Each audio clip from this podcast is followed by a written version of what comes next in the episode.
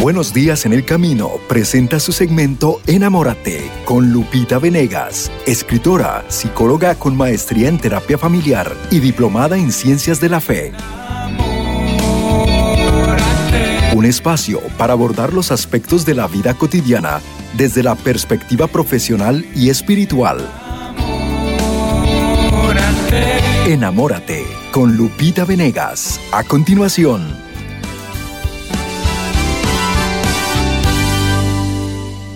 Y bueno, abrirnos el corazón en esta jornada y tú tienes un tema muy interesante que es como una segunda parte, ¿verdad?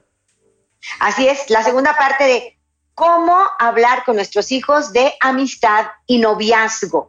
Hablé en una primera parte sobre cómo prevenir, ¿no? Y hablar a tiempo con los hijos desde los 8, 9, 10 añitos de lo importante que es los amigos y lo más importante y trascendente que es el noviazgo, pidiendo a nuestros hijos que sepan esperar, diciendo que entre más tarde empiecen una relación de noviazgo será mejor, será más inteligente y tendrá mejores resultados. Esto es preventivo esto es lo, ideal. Ojalá que habláramos con los hijos de estos temas trascendentes desde pequeñitos, en las sobremesas, en la convivencia familiar. Y después, eh, cuando se presenten los problemas, pues ellos ya tienen antecedentes porque sus padres hemos hablado con ellos. Pero ahora voy a la segunda parte, la parte correctiva. Es decir, cuando yo no había hablado del tema y de repente mi niña con 13 años llega y dice, tengo novio o mi niño con 15 años dice tengo novia, ¿no? O ya ni dicen simplemente los ves que están cachondos, perdón por la expresión, pero ¿qué está pasando? Pues es que es mi novia. Y, de pronto ese tema ni lo habían hablado ni lo habían platicado y ya está ahí. ¿Qué hay que hacer? Bueno, en primer lugar, padres de familia, recordemos que si nos oponemos nos va a salir peor. No es lo mejor.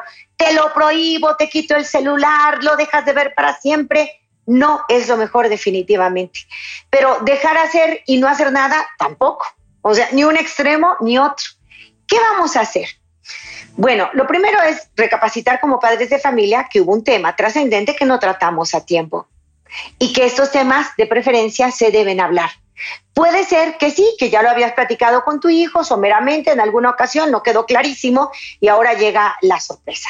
¿Qué voy a hacer si mi hijo o mi hija ya tienen un novio y no tienen la madurez, nos estamos dando cuenta que no tienen la madurez, tenemos un poco de temor los padres de familia, así francamente, de que tengan relaciones íntimas y eso acabe en un embarazo muy temprano y fuera de lugar y fuera de momento. Y tenemos ese temor. Algunos papás un poco con nerviosos, pero pues ahí dejan preservativos y ya, ¿no? O les dicen, pues no quiero que salgan embarazados y, y, como que no profundizan en el tema, nada más se quedaron ahí en una parte muy superficial de lo que es realmente un noviazgo y una amistad. Entonces, ¿qué vamos a hacer si mi hijo ya trae novio o trae novia? Y ahora sí que es una sorpresa para mí. Primera cosa que no podemos y ni debemos hacer es prohibir. Eso definitivamente no. Segunda es tampoco hacernos de la vista gorda y ni modo, pues ya, así están los jóvenes hoy, ya no hago nada. No, vamos a ir justo en medio, acompañar y a platicar mucho con nuestros hijos. Acompañar. Puede ser muy sincero desde el principio y decir, mi vida, ya no, ya sé que tienes novio, que tienes novia.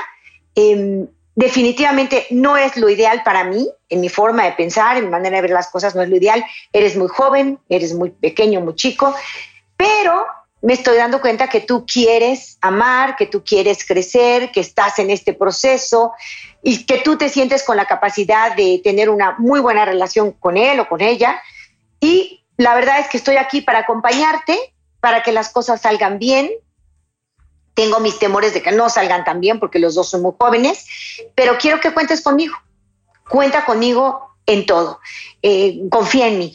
Acuérdate que si tu hijo en ese momento en que necesita ser valorado y amado, valorada y amada, si esta personita lo está valorando y amando y tú no, entonces tú lo estás echando fuera de casa. Entonces lo que tienes que hacer es contener con valoración y amor desde casa. Es decir, mi amor, aunque no es lo ideal y no me encanta la idea, pero bueno, tú ya tienes interés especial en una persona, me parece que eso es normal. Eh, yo te quiero acompañar.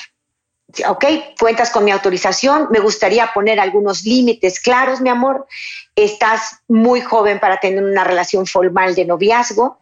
Creo que esto más bien debería ser una amistad especial, una amistad única, pero bueno, yo acepto tu relación y te acompaño. ¿Cuáles son los riesgos de tener un noviazgo tan temprano?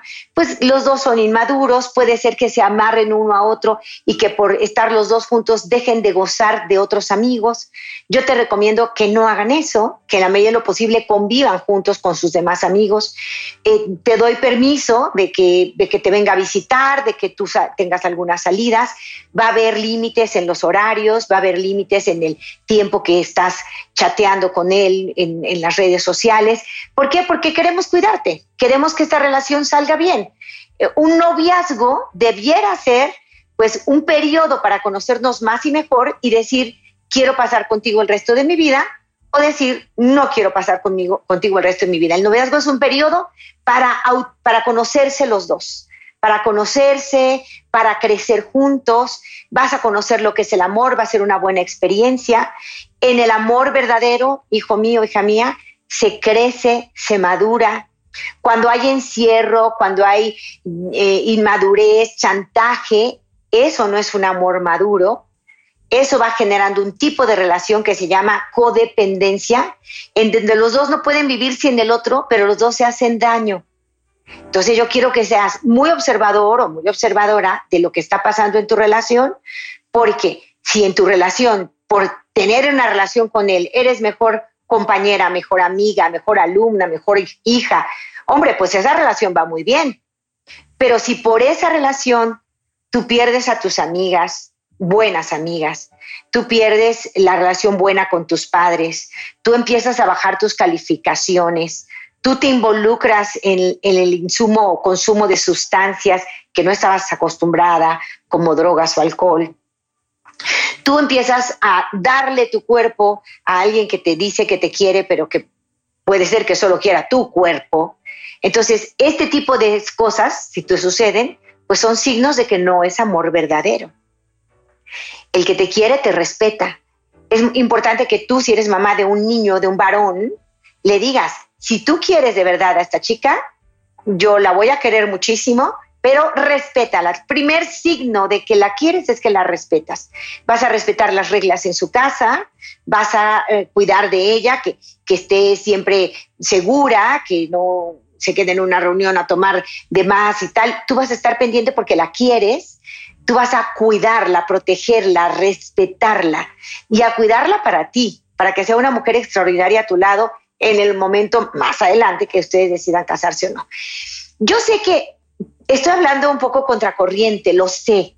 Sé que la moda hoy es, nos vemos, nos gustamos, nos acostamos y, fluye la vida. Esa es la moda, así se ve el mundo normal y la moda será que los padres den preservativos y ya está. Pero nosotros somos familias cristianas y entonces hablamos en los criterios de Cristo, con las convicciones de Cristo. Y les decimos a nuestros hijos, ¿sabes qué? Yo creo en el amor para siempre.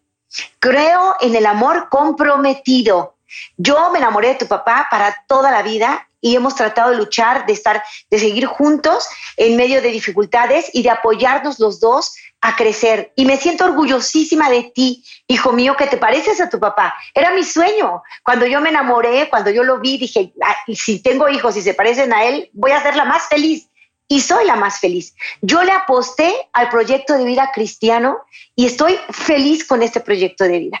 O puedes decirle, le aposté a ese proyecto, pero nos separamos papá y yo, no pudimos seguir porque él tenía otra cosa en su mente, porque sacamos a, a Dios de nuestra vida. Nosotros queremos, yo quiero lo mejor para ti. Y creo que este proyecto que yo no pude hacer vida es el mejor proyecto y, te deseo que le apuestes a eso, a un amor fiel, exclusivo, total y fecundo, que es el plan de Dios para la familia cristiana. Somos cristianos. Eh, te voy a decir dos, dos ejemplitos que vienen al, tema. Uno es el de la película El milagro del Padre es tú. En español fue titulada así, El milagro del Padre es tú. Y en inglés es Father is tú. Les recomiendo que la vean. Eh, hay algunas escenas muy rescatables que voy a, poner aquí en la mesa.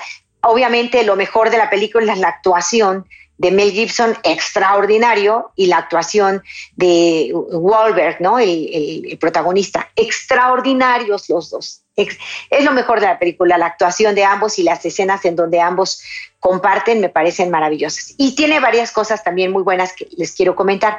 Y por otro lado, eh, una boda a la que acabo de asistir, una boda en donde vi un novio enamorado, perdidamente enamorado, una novia feliz de que llegó el día, una boda muy bonita, boda católica, cristiana, muy bonita, ¿no? ¿Por qué les quiero comentar las dos cosas? Bueno, primero en la película del Padre tú, que les recomiendo verla, tenemos que hacer sentir a los productores que sí queremos cine con valores católicos. Es una película abiertamente católica, tiene sus críticas a nivel de, cine, tiene críticas que he leído negativas, pero a nivel personal veo que cuántos han llegado a encontrarle valor al sufrimiento, cuántos se han conmovido con estas escenas bien actuadas, bien llevadas por, sobre todo por Warbeck y, y Mel Gibson y cuánto nos deja en el corazón. Nos deja una semilla que es para siempre, ¿no?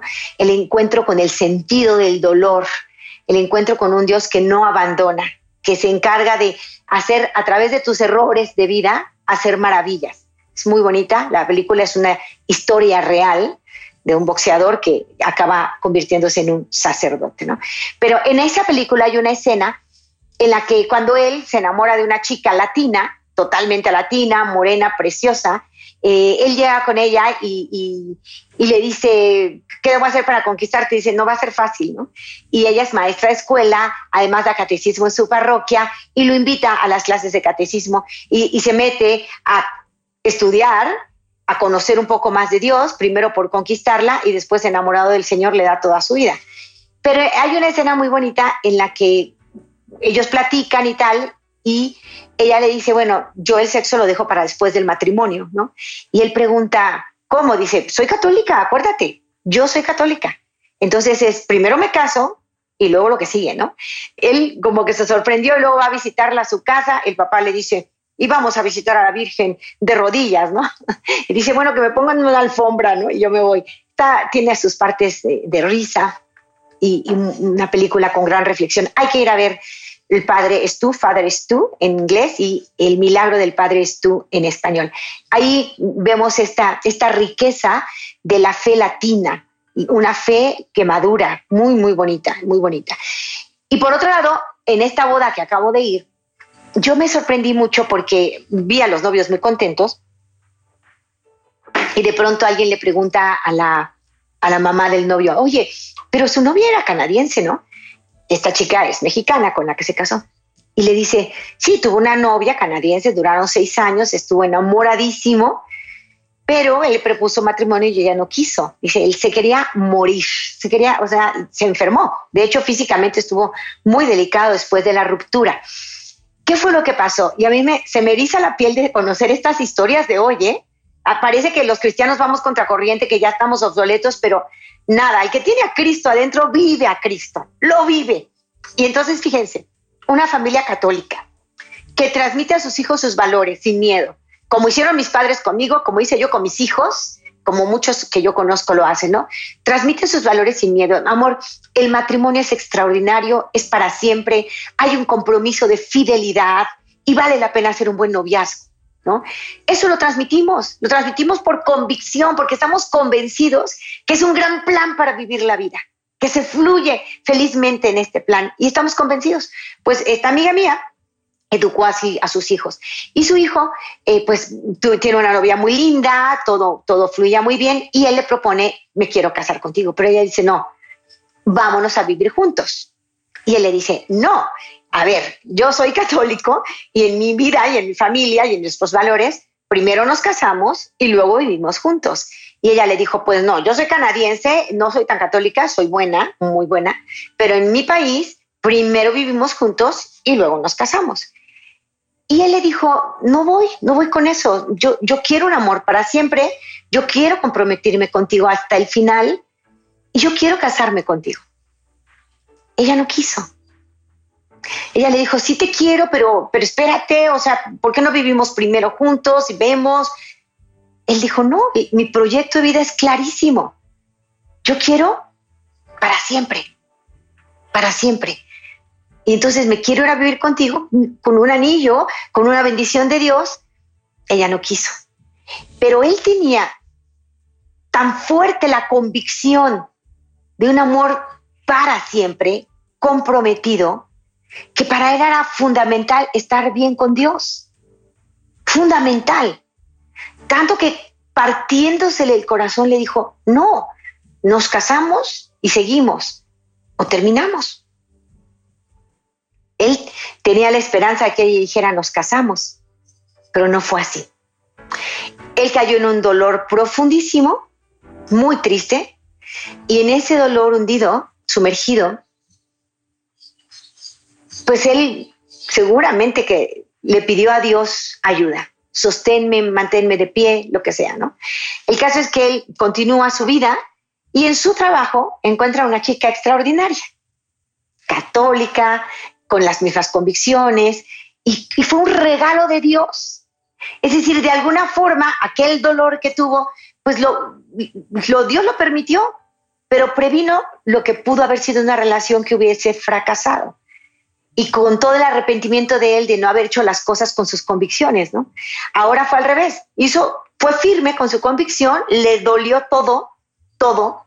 Y la película del Padre Tú nos habla mucho de esto, de por qué Dios permite el dolor. Y entonces le dolió mucho, pero ¿qué pasó? Que vino un regalo. Vino una mujer encantadora, preciosa, que comparte sus convicciones y lo vi feliz durante su boda y, todo el mundo comentando que ella era una gran persona. Todos los que conocemos a él decimos, él es un tipazo y creemos que ahí se fundó una familia cristiana. De hecho, parte de su viaje de, luna de miel pasa por Roma frente al Papa en, la bendición que dará el miércoles, como siempre lo hace, y seguramente tendrán la bendición de, vía directa del Papa. Digo, son signos hermosos de nuestra fe. Esta realidad no sería posible sin padres cristianos, sin padres que transmitieran sus valores y sus convicciones. Nosotros tenemos un deber. Señor, yo creo en ti, yo creo en que lo que tú nos pides nos conviene, tengo fe y yo voy a transmitir aquello en lo que creo a mis hijos. Ellos serán libres y en su momento decidirán, sí, mamá, tomo tus valores o no, mamá, no los tomo. Este chico pudo haber dicho, bueno, pues esto es el mundo de hoy, yo estoy muy enamorado, ella me encanta, pues sí, me voy con ella. Pero él tenía unas convicciones sembradas por sus padres que no quería traicionar. Y no solo porque sus padres lo habían sembrado en su corazón, lo hicieron y lo hicieron bien, tan bien, que quedó arraigado, significa una raíz. Para él es importante las raíces para tener alas, ¿no? Raíces y alas. Entonces, raíz, Dios es el pilar de mi vida, el centro de mi existencia y lo tomo en cuenta para todo. Y si Dios me pide que para yo convivir con una mujer, con un hombre toda mi vida, Él ha de darme su bendición y Él ha de darme un sacramento con el cual me va a ayudar siempre, pues yo me voy por el sacramento. Este chico valiente, hoy, siglo XXI, te estoy hablando de, hace una semana, algo actual, optó por sus convicciones, convicciones que habían sido sembradas en su corazón por unos padres que tienen fe. Entonces, no tengamos miedo de hablar a nuestros hijos de lo que creemos. Si él ya tiene o ella ya tiene un noviecito, noviecita con 12, 13, 15 años, hablemos con ellos de que les vamos a acompañar, de que queremos que sea una relación buena, edificante. Les hacemos distinguir entre amor verdadero y amor chatarra. En el amor verdadero, el otro te va a ayudar a ser mejor. Te vas a convertir en mejor alumna, mejor esposa y mejor amiga. Y, el hombre lo mismo, ¿no? En, en la versión chatarra, es una persona que te va a absorber, que te vas a quedar sin amigas, que vas a quedar mal con tus papás, que empiezas a quedar mal en la escuela, que no te está ayudando a edificarte como persona, sino que te está destruyendo. Incluso hay parejitas que se juntan para inhalar, para consumir drogas y se sienten que se quieren. Podemos entenderlo, vienen de vacíos muy grandes, ¿no? Se han encontrado, ella se siente apoyada y valorada por otro, o él se siente apoyado y valorado por una chica, y entonces, pues, se meten a esa relación pero de tal modo que los dos se absorben y se hace tan encerrado ese amor que no les hace crecer. Solamente están como lamiéndose heridas, perdón por la expresión, pero no están creciendo como seres humanos. Esto no es amor. Esto ya ha iniciado en una relación codependiente y no acaba bien, acaba lleno de dolor. Entonces, platicar con los hijos, estar con ellos, estar al pendiente, acompañarlos, no prohibirlo, sí decir con sinceridad, no es mi máximo, mi amor, no, yo hubiera preferido que te esperaras, pero entiendo que te estás enamorando, entiendo que quieres ver por el bien de él, por el bien de ella, cuenta conmigo, si él te quiere a ti o ella te quiere a ti, yo también lo voy a querer. O sea, muéstrate abierto, muéstrate con una postura de, de te acepto y te quiero y te acompaño. Es diferente de haz lo que se te pegue la gana, a mí no me pelaste, no. O te lo prohíbo y te encierro, tampoco. Platicado y hablado mucho. Si, si te está pidiendo relaciones íntimas y te está chantajeando, yo creo que no es amor, piénsalo bien. Si te está eh, protegiendo, si te dice que obedezcas a tus padres, si está dispuesto a dar la cara, bueno, entonces me, están, me, me dan buenos síntomas, ¿no? Entonces, es el momento de hablar con tu hijo, con tu hija y decirle, aunque no se me hace la mejor decisión, te quiero acompañar en la decisión que ya tomaste y que espero que, que sea la mejor. Yo te voy a acompañar, cuenta conmigo y hazle notar, hazle observar los rasgos del amor verdadero que edifica y los rasgos del amor chatarra que destruyen. Y conviene que invites mucho al noviecito, a la noviecita a salir a, a momentos de convivencia familiar para conocerlo más para incluso conocer de, sus padres cómo son, qué piensan y pues ir acompañando un noviazgo. Algunos de los noviazgos que empiezan muy pronto también terminan muy pronto, algunos no, se eternizan. Son 8, 9, 10 años novios, luego no se casan, ¿no? Dicen que con frecuencia el, el esposo de la, de la estudiante no es, el novio del estudiante no es el esposo de la profesionista y viceversa, ¿no? Eh, con frecuencia los noviazgos que empiezan muy temprano no acaban en un matrimonio sólido para siempre, pero tampoco es regla. Sabemos de personas o matrimonios que ya llevan 20 años de casados y que tuvieron 8 años de novios y que funcionó. Entonces aquí lo importante es eh, no predecir en negativo, no cerrarnos en absoluto, no generar distancia con nuestros hijos, sino generar encuentro y acompañamiento. ¿Y qué tal que sale bien? pues eso está en manos de Dios. ¿Qué tal que no sale bien? Tus hijos van a tener confianza en ti y van a saber que cuentan contigo siempre.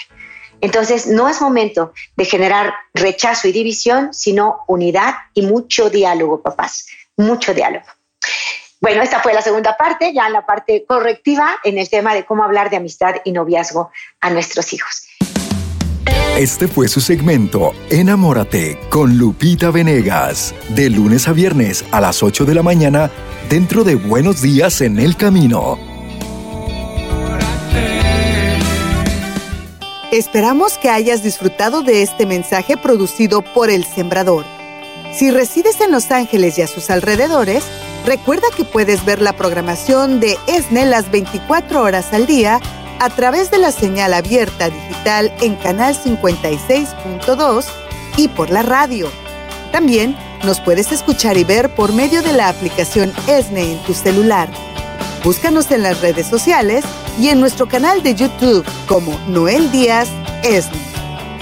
No te pierdas la gran variedad de mensajes y artículos religiosos para el crecimiento de tu vida espiritual.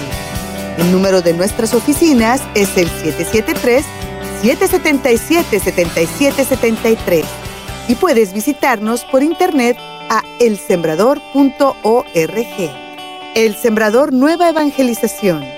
Gracias por ser parte de esta gran familia.